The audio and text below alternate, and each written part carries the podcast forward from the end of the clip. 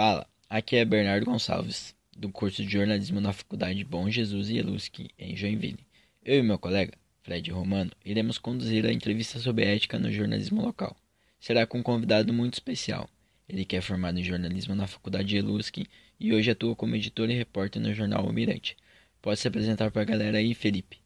Olá, Bernardo. Meu nome é Felipe Silveira. Eu sou editor do jornal O Mirante Joinville. É...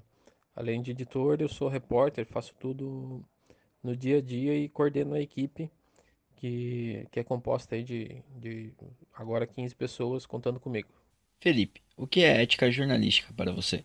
Acho que a ética jornalística, para mim, é assim, a gente fazer no dia a dia, seguir um conjunto de regras que é um conjunto de regras que nos orientam a cada situação. É a cada situação você tem que considerar é, o que que o que que o que que pega mais é, em cada lado. Por exemplo, um, às vezes um, uma fonte te pede um segredo para você fazer um off e você tem que cumprir isso, porque é a partir da ética das suas reflexões que você sabe que você é, que é mais ético ter, manter o trato com aquela fonte. Em outras situações, isso aconteceu recentemente comigo, uma fonte pediu para eu preservar uma informação, esperar, e eu disse que naquele caso não seria possível. Então, acho que essa reflexão do que é ética jornalística é uma reflexão do dia a dia, do que é certo e do que é errado nas escolhas que a gente faz cotidianamente. Felipe, o jornal, atualmente, se mantém com o apoio dos leitores. Como você, trabalha a ética jornalística sabendo que necessita dessa monetização?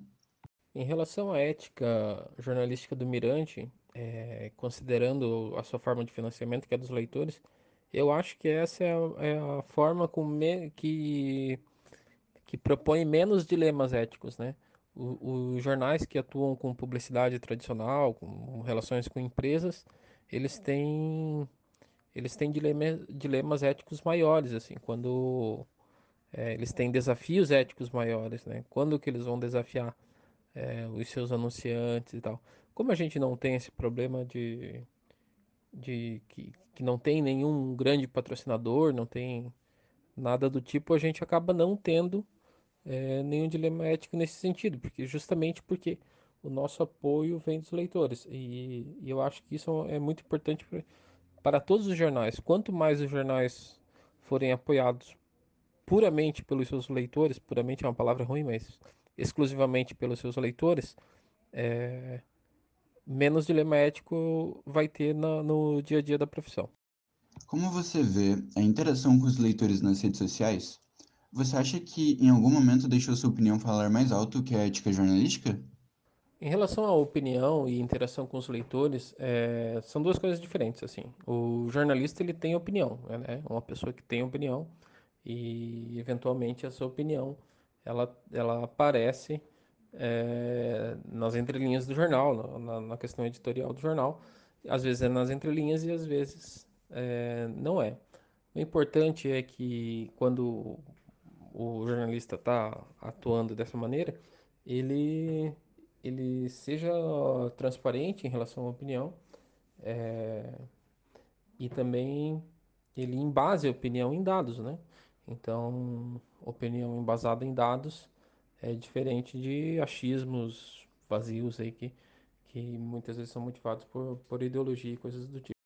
Quanto à interação com os leitores, é, acho que a gente tem uma relação saudável com, com os leitores nas caixas de comentário. A gente tenta fazer sempre esse debate explicando como funcionam as escolhas no jornalismo.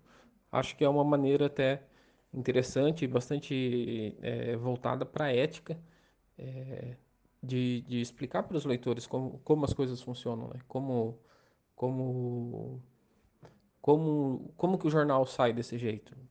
As escolhas são, são baseadas é, em princípios, em fundamentos do jornalismo, e às vezes a gente tenta mostrar isso para os leitores. Felipe, você em algum momento usou o off no jornal? Se sim, como é trabalhar com esse recurso em um jornal local? Já usei sim o recurso de off no jornal. É, acho que é um recurso legítimo do jornalismo. Uh, na questão de coluna política tem bastante questão em off, né? Mas eu acho que é importante que o jornalista sempre tente é, confirmar essa informação e, e, e, acho que isso faz parte do processo. Acho que, acho que é assim que funciona. E já publiquei também confiando no meu off que ele, que ele era certeiro. E aí é uma aposta se as coisas vão dar certo ou não, né? Às vezes quando a gente aposta na, nessa fala da fonte e não consegue confirmar, a gente está arriscando a credibilidade e a carreira é, jornalística. Mas eu acho que não tem muita diferença não para a questão ser local, nacional ou mundial. Acho que é mais ou menos a mesma coisa.